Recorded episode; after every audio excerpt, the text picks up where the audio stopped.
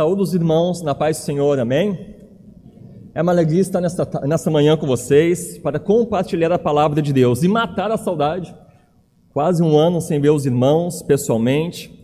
E uma coisa que sempre me alegra quando eu volto de férias, eu sempre vejo pessoas novas aqui adorando e buscando o Senhor. Isso alegra meu coração porque eu vejo que a obra de Deus no Rio Grande do Sul está prosperando e que o Senhor tem usado cada um de vocês como instrumentos na mão do Redentor para levar pessoas até Jesus. Abram as suas Bíblias no Salmo 72.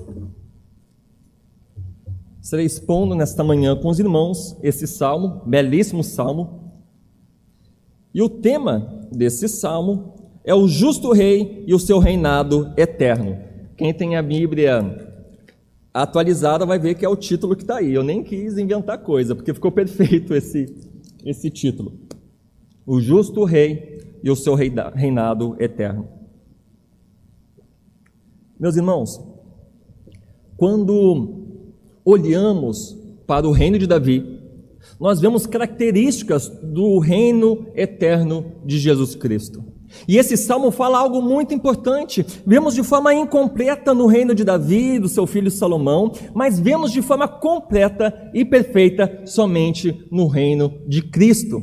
Um rei justo, misericordioso, compassivo, um rei eterno. Leiam comigo então o Salmo 72. Assim diz a palavra do Senhor, Salmo de Salomão. Concede ao rei, ó Deus, os teus juízos e a tua justiça ao filho do rei. Julgue ele com justiça o teu povo e os teus aflitos com equidade. Os montes trarão paz ao povo, também as colinas atrarão com justiça. Julgue ele os aflitos do povo, salve os filhos dos necessitados e esmague ao opressor. Ele permanecerá enquanto existir o sol e enquanto durar a lua, através das gerações. Seja ele como a chuva que desce sobre a campina ceifada, como aguaceiros que regam a terra, floresçam em seus dias o justo, e haja abundância de paz, até que cesse de haver a lua. Domine ele de mar a mar, e deste rio até os confins da terra. Curvem-se diante dele os habitantes do deserto e os seus inimigos lampam, lambam o pó. Paguem-lhe tributos os reis de Tarsis e, e das ilhas. Os reis de Sabá e de Sebá lhe ofereçam presentes. E todos os reis se prostrem perante ele, todas as nações o sirvam, porque ele acode ao necessitado que clama, e também ao aflito e ao desválido. Ele tem piedade do fraco e do necessitado, e salva a alma aos, salva a alma aos indigentes. Redime a sua alma da opressão da violência, e precioso lhe é o sangue deles.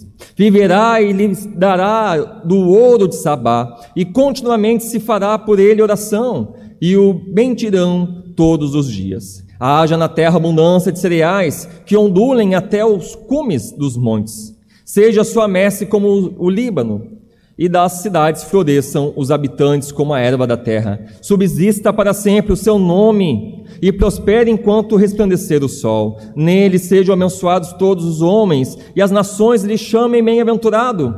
Bendito o Senhor Deus, o Deus de Israel, que só ele opera prodígios. Bendito para sempre o seu glorioso nome e a sua glória se encha toda a terra. Amém, amém. Findam as orações de Davi filho de Jessé. Amém. Oremos. Senhor Deus, Pai querido, aqui nós estamos para ouvir a tua palavra. Fale conosco poderosamente, que estejamos atentos a tudo aquilo que o Senhor quer ensinar ao teu povo. Use-me como instrumento em suas mãos para que a tua palavra, Senhor, seja pregada neste momento. Em nome de Jesus. Amém. Meus irmãos, esse salmo é simplesmente fantástico. O Salmo 72 aqui ele inicia dizendo Salmo de Salomão, mas o título aqui em hebraico, ele pode ser traduzido como Salmo para Salomão ou por Salomão. Então alguns estudiosos vão dizer que esse salmo foi escrito por Davi pensando no seu filho, para que ele reinasse de acordo com os princípios da justiça de Deus.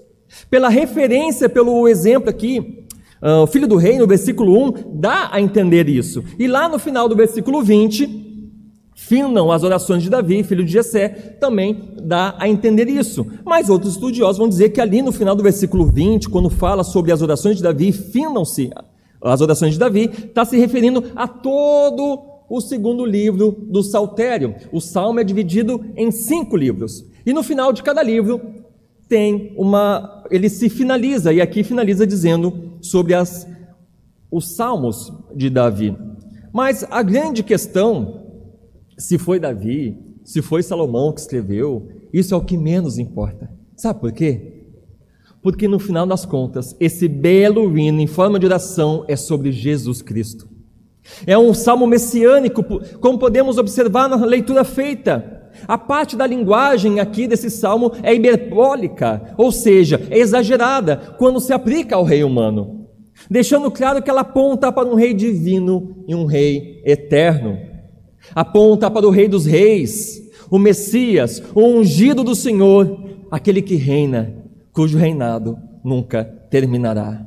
E como é que é o rei ideal de Deus? Quais são os seus atributos? Quais são as suas qualidades? Como é o seu reinado? É disso que trata esse salmo.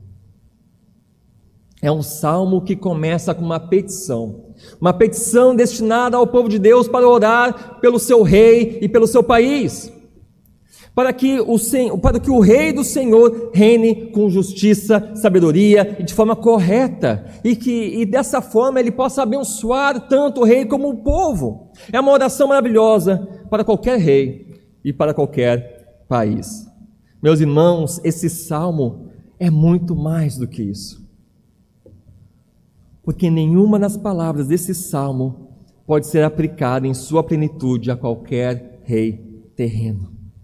Por isso, as orações, as palavras desse salmo não podem encontrar seu cumprimento final em Davi, ou em Salomão, ou em qualquer outro rei de Israel, mas apenas no Rei Messias, Jesus Cristo, somente nele. Por isso, quando nós lemos esse salmo, estamos vendo os atributos de Jesus, o Rei Messias, os atributos do seu governo, e a nossa oração deve ser para que possamos ver logo esses atributos de Cristo e seu governo implantados em sua plenitude neste mundo. Mas também, principalmente em tempos de crise, devemos orar para que possamos nos deleitar e descansar nessa doce promessa de que nos foi feita pelo próprio Deus. Portanto, meus irmãos, não se desespere diante das injustiças dos reis e dos poderosos deste mundo. Lembre-se que o reinado deles tem dia e hora marcada para terminar. E será inaugurado um, um novo reino, um reino de justiça e amor por Cristo. E nós, os eleitos deles, nós somos feitos para reinar para sempre com Ele nesse reino. Você nunca mais verá nenhuma injustiça por toda a eternidade. Que maravilhosa é essa viva esperança que nós temos em Cristo Jesus. Então, quando você liga o, teu, liga o jornal, liga a televisão, quando você está no Facebook, no Instagram, e passa a linha do tempo, e você começa a olhar as notícias, vê um monte de desgraça, e aquilo te revolta, te deixa desanimado, lembre-se desse salmo. Existe um justo rei, todo-poderoso, que cuida de você e da sua família e da sua igreja. Ele zela por você. E um dia ele voltará e todas as coisas ficarão, essas coisas ficarão para trás, porque será implantado um reino de justiça e justiça eterna. Você não verá mais injustiças. E isso é motivo de grande alegria, imensa alegria.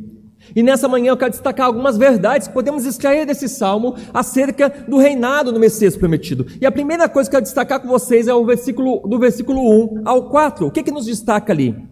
a grande marca do reinado desse Messias, e deve ser a marca do reinado de Davi, Salomão, de todos os reis davídicos, e não só deles, mas de todo magistrado, é um reinado de justiça. Um reinado de justiça. Meus irmãos, uma das principais funções do rei da, da antiga Israel era de juiz.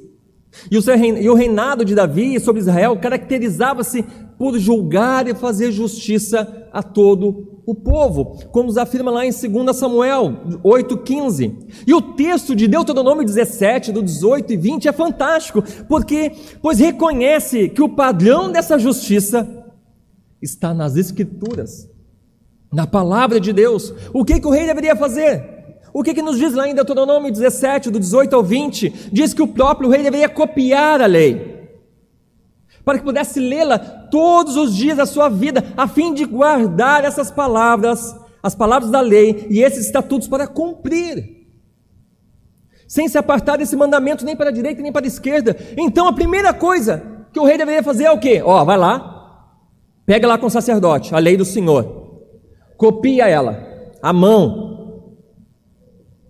Para quê? para você carregar ela debaixo do teu braço todos os dias da tua vida, para meditar nela dia e noite na palavra de Deus, para que você governe baseado nela, na palavra de Deus.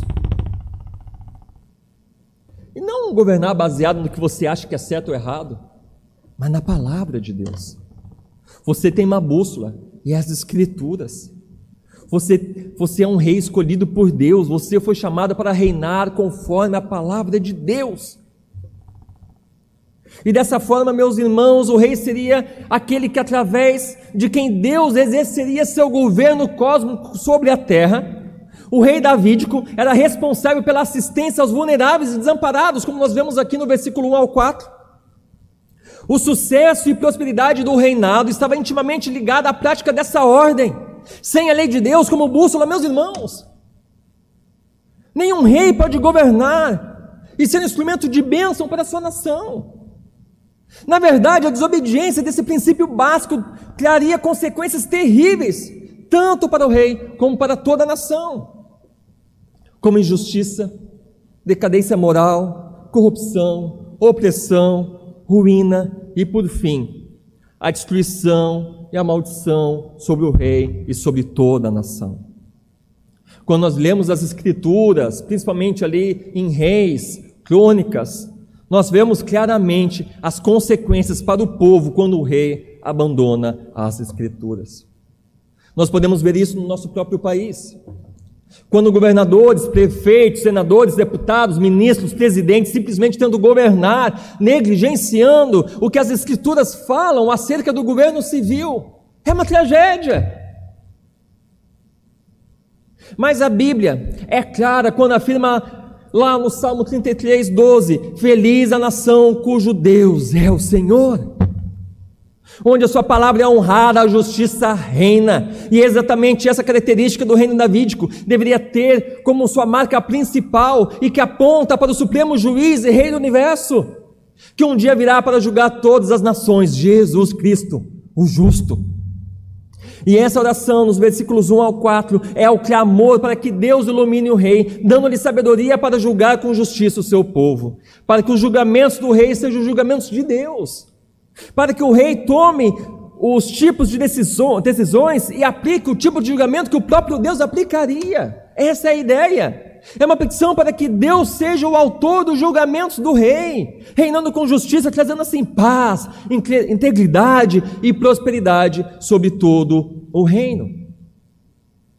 E essa deve ser a minha e a sua oração também. Nós aprendemos isso com o apóstolo Paulo em 1 Timóteo 1, 2, do 1 ao 3. Ele exorta a igreja a orar pelo rei, pelos governantes. Ah, eu até oro caia raio sobre esse governante, Senhor. Não, não é assim. Vai cair raio sobre você também. Você faz parte desse negócio. Ele fala: ore pelo governante. Meus irmãos, olha o contexto do apóstolo Paulo. Ele escreve essa carta preso na cadeia em Roma. O imperador na época era Nero. Nós sabemos que Nero, no ano 64, ele toca fogo em Roma. 14 quarteirões ardem de lá, morre um monte de gente. Ele coloca a culpa nos. Nos cristãos. Ele crucifica no mínimo sete mil pela estrada que leva a Roma, para que todo mundo que chegasse na cidade visse os cristãos crucificados. Ele tocava harpa de noite no seu palácio, no seu jardim. E o que iluminava ele quando tocava harpa eram os, eram os nossos irmãos crucificados, lambido, com pinche, tocava fogo neles vivos. E sabe o que o apóstolo Paulo diz? Orai pelo rei. Você tem orado pelos seus governadores? Meus irmãos, se a coisa está ruim, ficará muito pior quando nós não oramos pelos nossos governantes. É dever nosso orar para que, para que a justiça de Deus seja manifestada nos governos. Que Deus dê sabedoria, discernimento, que o Senhor freie a corrupção e o mal entre nossos governantes, porque senão todos nós sofremos. E esse salmo, ele é fantástico, pois alguns estudiosos afirmam que quando o rei de Israel ele subia ao trono, esse salmo aqui era entoado, era cantado pelo povo, esse salmo, pelos sacerdotes, pelos levitas. Por quê? Porque esse era o desejo do povo. Esse é o querer de Deus, que o rei que estava subindo ao trono reinasse de acordo com esse salmo. E essa também deveria ser a nossa oração, para que quando subir ao poder o prefeito, o governador, o presidente, para que seja guiado por isso aqui, pela palavra de Deus. Porque senão, meus irmãos, toda a nação vai sofrer. É nosso dever orar pelos governantes. Meus irmãos, e não é só os reis, presidentes, magistrados que devem ser guiados pela justiça de Deus, tendo a sua palavra como guia, mas cada homem e mulher criada à imagem de Deus. Posso dar um exemplo para vocês? Um pai que despreza as escrituras, que não medita, na, não medita na palavra de Deus dia e noite, que não tem prazer na lei do Senhor, que não busca a face de Deus procurando orientação, não conseguirá governar a sua família com retidão e justiça. Irá trazer ruína sobre o seu lar, que você não seja esse homem. Que o teu lar seja um lugar de oração, seja um, um lugar de bênção, onde é praticado o culto doméstico, onde você instrui a tua esposa, teus filhos na palavra do Senhor. Que você não busque a face de Deus simplesmente no domingo, porque a tua família irá perecer, teus filhos irão desviar, você será fraco na fé, pobre, nunca terá nada para compartilhar com ninguém. Busca a face de Deus em seu lar, abra as escrituras dia a dia, segunda a segunda. Busque Deus, para que você governe a tua família com justiça, com mansidão, com graça, com misericórdia. Que você seja uma bênção para sua esposa, homem, para os seus filhos. O Senhor te chamou para ser sacerdote do lar. Não se satisfaça em se alimentar de Deus apenas aos domingos, mas busca a Deus todos os dias da tua vida. Deus irá te abençoar enormemente. Meus irmãos, mesmo que essa petição sirva como uma oração pelo rei, pelo país, como vimos, ela também aponta, como eu já falei, para o governo justo e compassivo de Jesus Cristo. Por ele ser o Deus encarnado, ele é personificação da própria justiça. É impossível correr injustiça em seu reino. Além do mais, ele, ele é aquele que tem prazer em cuidar dos aflitos e necessitados, como vimos aqui nos primeiros versículos. Jamais alguém nesse estado foi até ele e saiu desamparado. Deus é aquele que julga a causa da viúva e do órfão, como nos afirma Salmo 146. O Senhor é aquele que abomina a injustiça cometida contra os pobres. Ele esmaga o opressor. Ele esmaga aquele que oprime o seu próximo. Ele, aquele que usa o cargo público para explorar a nação aumentando assim a pobreza e a incapacidade do Estado de oferecer serviços básicos de melhor qualidade. Quantas pessoas estão morrendo sem saúde, sem segurança, por causa da corrupção e tantos outros males no nosso país por falta de gerenciamento. Ele esmaga aquele que cria leis injustas para se beneficiar, ele esmaga aquele que cria leis que afrontam a palavra de Deus. Ele esmaga aquele que se aproveita dos poucos instruídos e humildes para gerar vantagem, é aumentar os seus lucros pagando salários injustos. Poderia dar vários exemplos aqui de opressão, mas uma coisa eu posso afirmar para vocês essa manhã: Jesus Cristo esmagará todos aqueles com seu cetro de justiça no dia do juízo que oprimem o seu próximo, a não ser que se arrependam de seus pecados. Que você não se encontre nessa situação, meu irmão. Que você não esteja oprimindo ninguém pois Deus te esmagará. Mas que você seja um instrumento nas mãos de Deus para confrontar aqueles que oprimem e os levem ao arrependimento. os levem para Cristo, o grande redentor e o grande juiz e o grande rei justo. Mas o principal opressor que ele esmagou na cruz foi o pecado, o diabo, o inferno e a morte. Meus irmãos, ninguém precisa temer a morte, muito menos ir para o inferno, pois todos esses inimigos foram derrotados por Cristo na cruz. Se alguém aqui nessa manhã ainda está sendo oprimido por esses opressores, hoje é o dia de ir até Cristo, teu justo Rei libertador, e você será verdadeiramente livre. Por isso é que somente em Jesus Cristo nós vemos essa oração cumprida em sua plenitude. Ele reinará com justiça e compaixão, esmagando o opressor e derramando graça sobre todos os aflitos necessitados que vão até Ele, clamando por socorro. Portanto, vá até Cristo hoje mesmo, se você se encontra nessa situação. Não há por que ser escravo do pecado, não há por que ser escravo do diabo, não há por que temer a morte. Aqueles que descansam no Cordeiro, o seu destino é o céu. O seu destino é libertação, lembre-se disso. A segunda coisa que nós aprendemos aqui do versículo 5 ao 7 o reinado do justo rei é eterno. Olha a primeira parte aqui do versículo 5 comigo. Ele permanecerá enquanto existir o sol, enquanto durar a lua através das gerações. Aqui, aplicando ao rei humano, versículo 5, obviamente, novamente se trata de uma hipérbole, de, uma, de um exagero. É, isso se assemelha com o que é falado lá em Daniel 2,9, quando chega lá uns miseráveis na frente de, de Nabucodonosor e diz: Ó oh, rei, viva para sempre. É uma expressão de exaltação, mas a gente sabe que Nabucodonosor, todo mundo sabe que Nabucodonosor não ia viver para sempre. Nós sabemos que Davi e Salomão não vão viver para sempre. Sabemos que dessas coisas, é uma, uma hipérbole, mas essa linguagem antecipou o verdadeiro e último rei que vive para sempre, que é Jesus Cristo. Deus prometeu a Davi que o seu reinado seria perene, expresso aqui, com a comparação com o sol e a lua. E essa promessa, meus irmãos, foi inteiramente, reiteiramente, reitera, várias vezes ele, ele fala sobre isso no Antigo Testamento, e ela é renovada aonde no Novo? Nas palavras do anjo Gabriel a Maria, em Lucas 1, 32, 33 quando o anjo afirmou a Maria que o seu filho Jesus reinaria para sempre e o seu reinado não teria fim. Então, meus irmãos, quando nós olhamos para o versículo 5 e 7, vemos um segundo atributo do, rei, do governo desse rei Messias. Ele é eterno, é um reino interminável. Mas, meus irmãos, sempre teve pessoas no decorrer dos séculos que acreditavam serem capazes de destruir o reino de Cristo. E procuraram e procuram fazer isso, sabe como? Atacando a sua igreja, atacando o seu povo. E o melhor exemplo, um dos, um dos exemplos que eu posso dar para vocês é a Revolução Francesa, no século XVIII. Igrejas foram confiscadas, queimadas, destruídas, ministros da palavra de Deus foram mortos na guilhotina.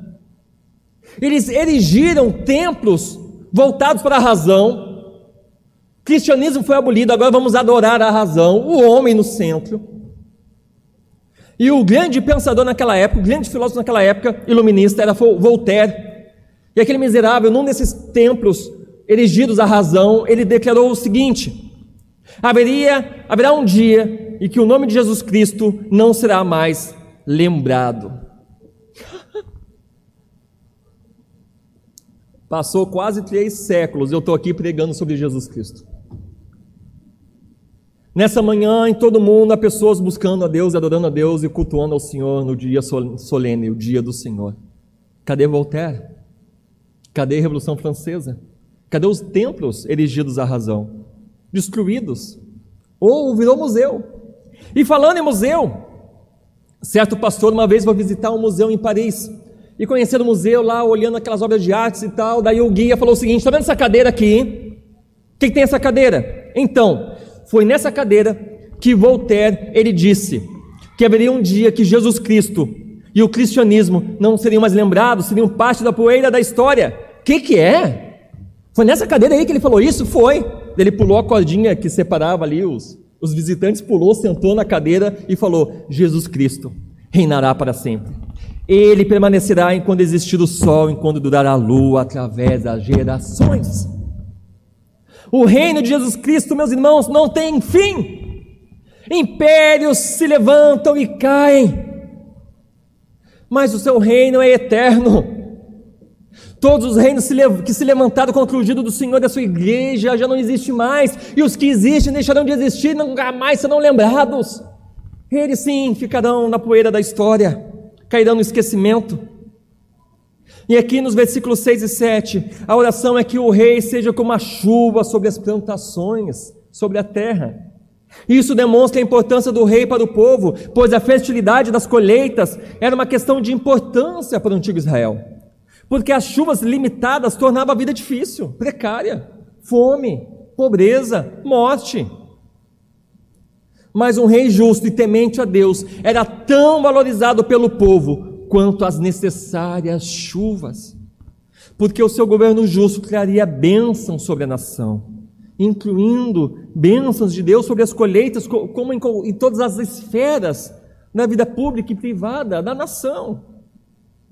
Meus irmãos, Assim é Jesus em minha e na tua vida. Ele é como a chuva que irriga a terra seca de nosso coração, dando-nos vida. Estávamos mortos nosso coração era um solo duro por causa do pecado, nada nascia prosperava em nossos corações, até que a sua graça e poder foi derramada sobre nós. Transformando aquela terra seca, aquela terra árida em um jardim bem regado, com um manancial. Hoje outros podem encontrar frutos e se alimentarem, alimentar a sua alma através de nossas vidas de comunhão com Cristo. Pois Cristo tem derramado o seu espírito sobre a tua vida. Como é que era a tua vida antes de conhecer Jesus, meu irmão, minha irmã? O que, que você tinha para compartilhar com as outras pessoas? De bom, de eterno, de perene. Hoje é diferente. Você está unido a Cristo Jesus, a videira verdadeira. Você tem ricas bênçãos para compartilhar com o teu próximo. Você consegue compreender a extensão, a preciosidade disso que eu estou dizendo para você nessa manhã? Vidas podem ser transformadas pelo poder da pregação através da tua vida. Pessoas podem ter a sua alma, podem ter a sua alma alimentada através daquilo que você compartilha acerca de Jesus no seu trabalho, na faculdade, na sua família, com seu vizinho. Você tem algo precioso para compartilhar com as pessoas, algo que é eterno que traça ferrugem não pode corroer e comer, que ninguém pode arrancar de você. Não guarde esse tesouro somente para você. Compartilhe. Mas, se você se tem, tem se sentido vazio, se você tem se sentido numa terra seca, árida, ore hoje, nesta manhã, a Jesus Cristo e Ele com alegria derramará a graciosa chuva do seu espírito sobre você. Não importa o que você tenha feito ou deixado de fazer para chegar nesse estado espiritual tão lamentável, Ele sempre estará disposto a restaurar a sua vida de comunhão com Ele. Não esqueça disso. Todos aqueles que já chegam até Jesus, coração quebrantado e humilhado, clamando por socorro, a sua mão sempre estará estendida para socorrê-lo e derramar suas chuvas de bênção sobre você. Terceira coisa que eu quero destacar nessa manhã, do versículo 8 ao 11: o reinado do justo rei se estende por toda a terra. No versículo 8 diz: Nomine ele de mar a mar, desde o rio até os confins da terra. A ideia aqui é que o seu reinado, o reinado de Cristo, é absoluto sobre toda a terra, sobre todos os reinos. Assim como Deus governa o mundo inteiro, assim fará o seu representante na terra. Então, mais uma vez aqui, o autor desse salmo está usando uma linguagem hiperbólica, exagerada, porque ele aponta novamente para o reinado do Messias, pois em nenhum momento Davi, Salomão, qualquer outro rei de Israel, ele dominou sobre toda a terra. Somente um rei foi capaz de fazer isso. Surgiu na história da humanidade vários conquistadores, Nabucodonosor, Senaqueribe, Júlio César, Napoleão e tantos outros, Mas nenhum deles foi capaz de fazer aquilo que somente Cristo fez de forma completa dominar sobre toda a terra. E Jesus fez isso, conquistando todos os reinos para si, através da sua morte e ressurreição. Os versículos que se seguem aqui nos mostram que não tem nação que não se prostrará diante desse poderoso rei. E aqueles que não se renderem, os inimigos desse justo rei, descendentes da serpente, quando nos fala aqui no versículo 9, terão o mesmo destino que a serpente, lamberão o pó. Quando Cristo voltar para implantar o seu reino universal, restaurando toda a criação, todos os homens de todas as eras estarão diante do seu trono. Todos os reis que já governaram e poderosos impérios estarão diante do justo rei. Alguns alegres, outros com ranger de dentes, mas todos estarão lá. E todos dirão aquilo que diz lá em Filipenses 2:11, que Jesus Cristo é o Senhor. Todo joelho se dobrará nos céus e na terra, confessando a majestade e a glória desse Deus. Ele é o Senhor dos senhores e Rei dos reis. Mas até lá, meus irmãos, guardem isso no seu coração na sua mente. Até lá. Até que tudo esteja concluído. E que todos os reinos estejam de, estejam de joelhos diante do, do, do, do Senhor.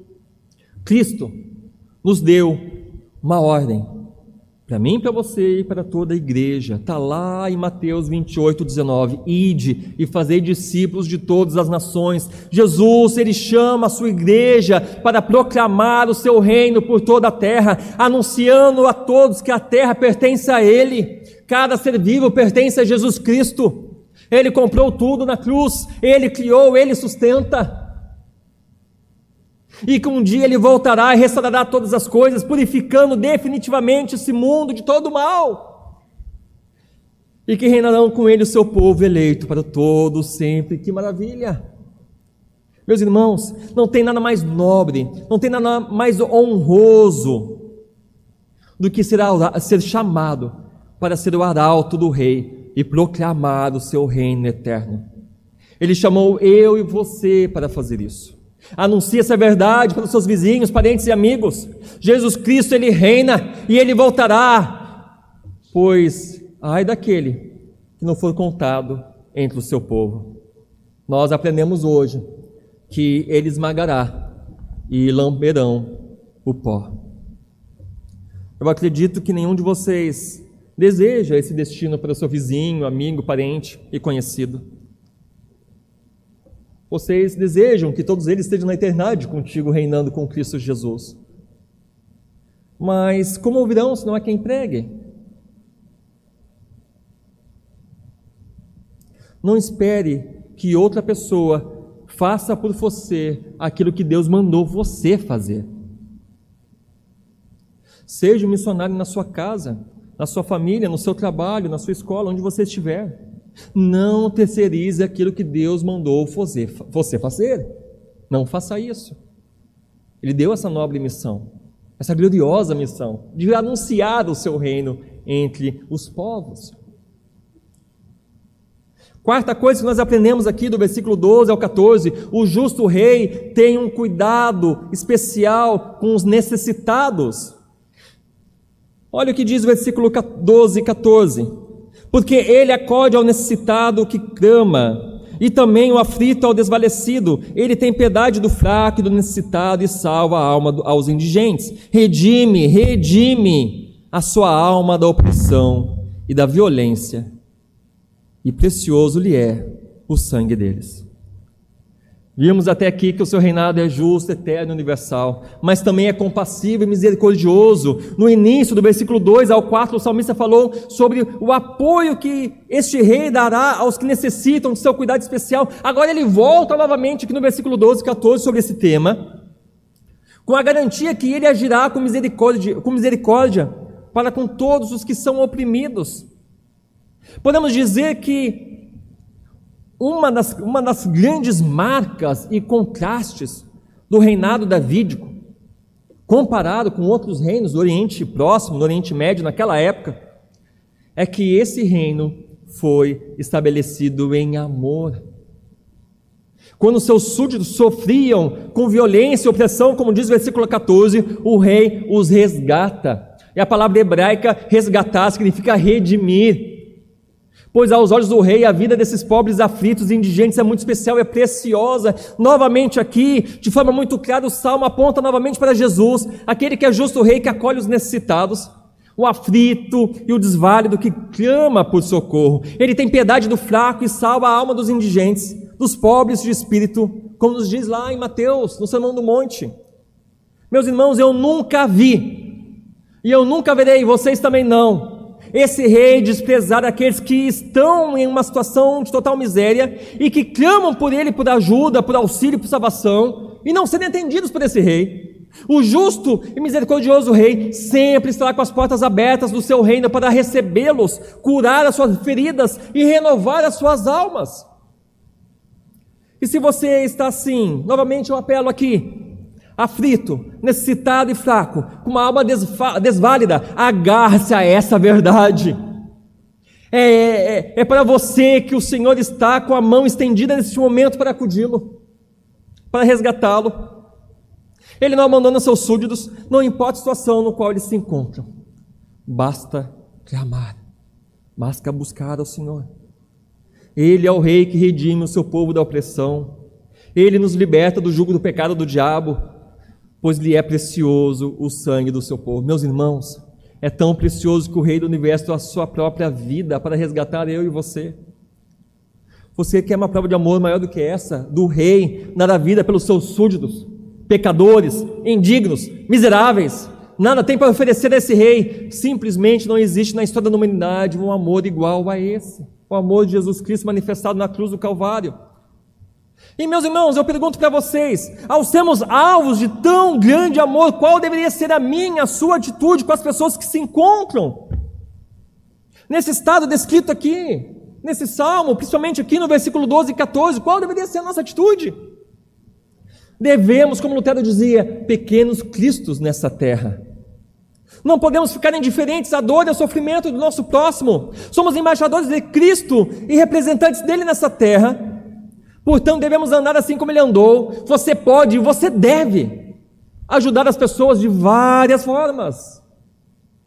Com palavras de carinho, de amor, encorajamento, com seus dons e com seus bens, com seu tempo. Existem inúmeras formas de você ajudar o seu próximo. Não fique nerd. Não há ninguém no reino de Deus tão pobre que não tenha algo para dar, para ajudar. Essa é a verdade. O Senhor tem derramado ricas bênçãos sobre você e dons. Por que, que você não usa para o reino do Senhor? Para a expansão do seu reino? Deus quer te usar como instrumento em suas mãos todos os dias. Não fique inerte, pois Cristo te chamou para fazer a diferença neste mundo mal. Ele te resgatou para ser luz do mundo e sal da terra. E uma boa ilustração que eu posso dar aqui para vocês são nossos irmãos dos primeiros séculos. Uma igreja perseguida, uma igreja pobre, uma igreja necessitada, mas que ninguém passava fome porque um ajudava o outro. Mesmo com a perseguição, ele estendia sua mão não apenas para os irmãos da fé, mas para os pagãos também. E o amor dos cristãos era, era, era tão constrangedor a ousadia deles para pregar a palavra e viver conforme a palavra era tão constrangedor que os próprios ímpios reconheciam as boas obras desses irmãos e a sua fé, ao ponto do imperador Juliano, no século IV, ele chegar convocar os, os sacerdotes pagãos, sacerdotes de Zeus, Apolo, Afrodite, Diana, convocou todo aquele miserável e falou o seguinte: a gente tem que fazer alguma coisa, os nossos templos estão se esvaziando. O pessoal está se abraçando ao cristianismo, a gente tem que fazer alguma coisa, vamos imitar as obras dos, as obras dos cristãos. Mas nós conhecemos a história e eles fracassaram nessa tentativa, porque ninguém consegue imitar do que nós fazemos. Porque é o próprio Deus, com seu Espírito, que nos motiva a fazer isso, e que não tem o seu Espírito não consegue fazer.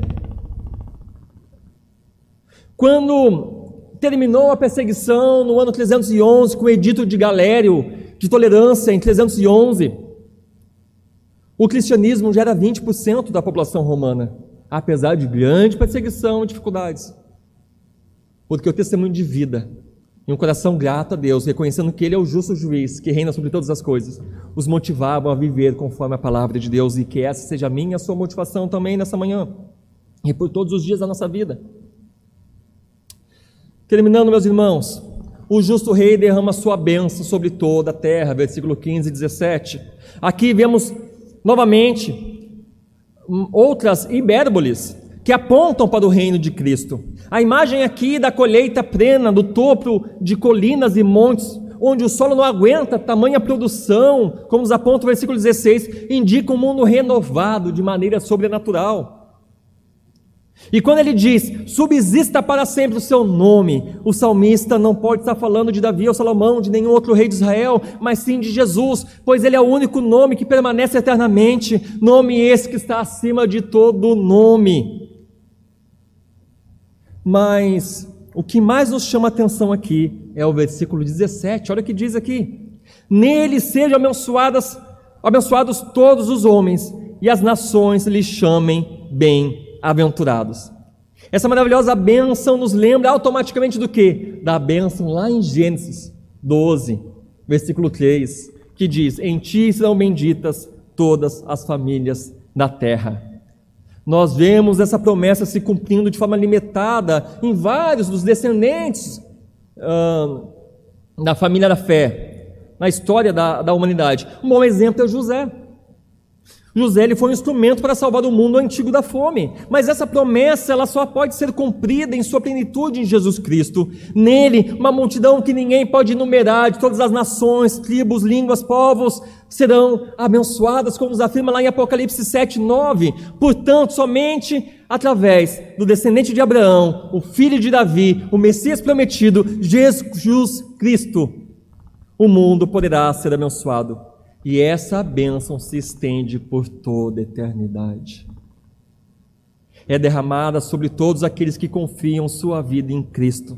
Essa bênção é completa, nos dando perdão redenção, nos justifica e nos santifica, ela nos torna filho de Deus e recebemos um, receberemos um corpo glorificado, incorruptível e habitaremos eternamente no reino do justo Rei Jesus. E esse salmo, meus irmãos, termina da melhor forma, da melhor forma possível, com uma bênção final. E como eu falei no sermão, o salmo é dividido em cinco livros. E nós estamos aqui no segundo livro, ele começa no Salmo 42 e termina no Salmo 72. Então, ele, cada livro do Salmo, ele se fecha com uma fórmula de louvor, de glorificação dirigida a Deus. E aqui ele fala que somente o seu nome é digno de todo louvor. O desejo de ver toda a terra transbordante da glória de Deus e da sua justiça faz com que o povo alegremente responda essa oração com duplo amém. Amém, amém, é isso que nós queremos mesmo. E eu convoco agora vocês todos a lerem comigo de forma uníssona, para terminar esse sermão, os versículos 18 e 20. Leiamos com grande alegria agora todos juntos. Assim diz a palavra do Senhor. Bendito seja o Senhor Deus, o Deus de Israel, que só Ele opera prodígios. Bendito para sempre seu glorioso nome, e da sua glória se enche toda a terra. Amém e amém. Findam as orações de Davi, filho de Jessé. Amém. Amém. Oremos, irmãos. Inclina sua cabeça e falamos com Deus neste momento. Senhor Deus, Todo-Poderoso, Rei justo, gracioso e misericordioso, aqui estamos neste momento na Tua presença, Senhor, reconhecendo, ó Deus, que temos pecado contra Ti, que somos incapazes de vivermos conforme a Tua justiça, temos pecado contra Ti e contra o nosso próximo. Inúmeras vezes, Senhor, deixamos de estender a nossa mão ao necessitado, aflito e oprimido. Muitas vezes ignoramos o apelo dos que nos pedem socorro. Perdoa-nos, Pai. Que possamos viver de maneira coerente com aquilo que confessamos com os nossos lábios. Que possamos ser instrumentos de Suas mãos para exercer justiça nessa terra, assim como misericórdia e amor. Senhor, que não fiquemos indiferentes com toda a corrupção e injustiça que vemos ocorrer em nossa nação, e muito menos participemos dela mas possamos fazer a diferença, derrame a tua graça e poder sobre nós, capacita-nos para que sejamos testemidos e embaixadores do teu reino de justiça, que sejamos verdadeiros arautos da verdade, que a tua igreja seja luz nessa nação mergulhada na escuridão do pecado. Ah, Deus, já vimos que no passado a tua igreja foi usada para transformar pelo poder da pregação da palavra, pelo testemunho de teus filhos, nações inteiras, povos inteiros, vilarejos inteiros, que possamos ver isso em nossa nação. Que a influência poderosa da tua igreja possa ser um instrumento para frear a iniquidade do nosso país. Senhor, que nenhum de teus filhos coloque a sua esperança no futuro melhor para essa nação em políticos, em homens, mas sim no Rei Jesus, pois somente Ele pode transformar uma nação verdadeiramente. Oramos também, ó Deus, por todos aqueles que se encontram nessa manhã desanimados, cansados, aflitos, com a alma desválida, enche-os com o teu espírito, anima-os com as tuas promessas que são verdadeiras e eternas. Senhor, que em momentos de tristeza, por ver tantas injustiças nesse mundo, nos venha sempre à nossa memória que um dia tudo isso terá fim, pois o teu filho Jesus, o justo Rei, voltará para implantar definitivamente o seu reino na terra um reino de justiça, amor para todo sempre. Em nome de Jesus. Amém. Amém.